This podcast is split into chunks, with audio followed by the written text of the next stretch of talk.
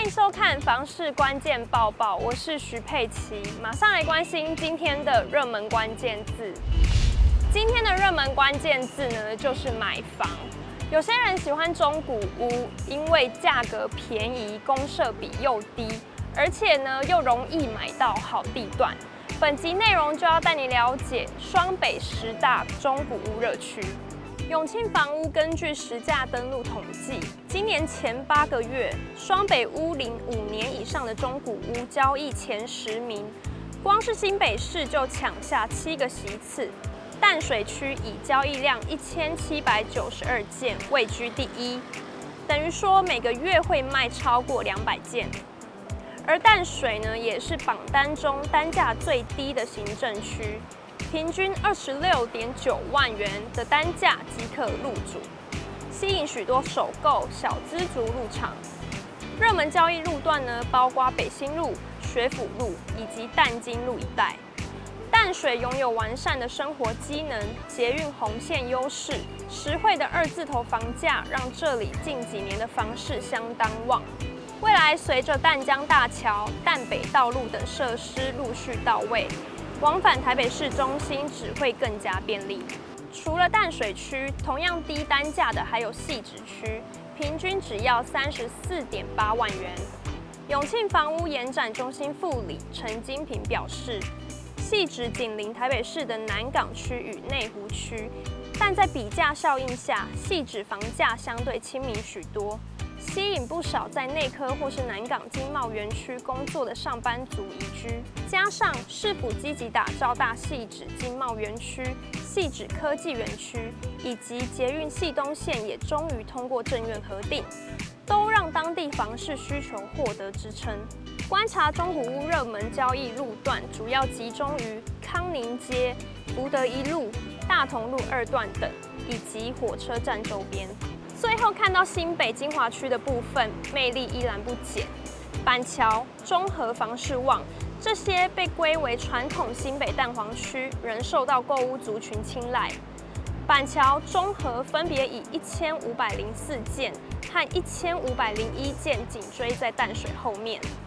说到板桥，是新北市最精华的区域，有市府坐落于此，板桥站更坐拥三铁共构。新北特区、江翠北侧重划区，加上江翠、新埔、府中等成熟商圈，生活与交通机能都相当成熟，购物需求稳定。而中和区作为新北市人口最密集的区域之一，由于发展较早，各生活圈及捷运商圈机能完备，捷运、公车网络也四通八达。加上四字头房价相对台北市中心来得容易入手，吸引不少首购族进场。今天的精选新闻呢，首先来看到台北市地震局发布今年第二季的房市指标温度计，一起回顾市场的供需面。住宅市场供给面由偏冷黄蓝灯转为稳定绿灯，需求面维持偏热黄红灯，交易价格面维持过热红灯。交易量能面维持偏冷黄蓝灯，负担面则由偏热黄红灯转为过热红灯。主要就供给需求面来讨论，供给面受到使用执照宅数以及贷款金额上升影响，购面分数呢由四分上升至四点五分，虽然还是低于去年同期的五点二五分，但高于前五年均值。近期市场供给略有升温。需求面的部分受到每千户购屋加户比指标影响，购面分数由七点三三分下降至七分，仍高于去年同期和前五年均值。近期市场需求持续偏热。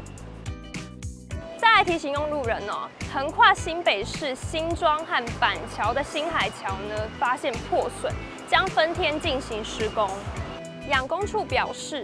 将于十月二十一日以及二十八日晚间十点至隔日上午六点封闭新海桥，也就是说，要往板桥或往新庄的汽机车改走大汉桥通行。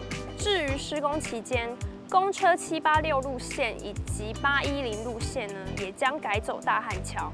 但不影响既有站牌停靠。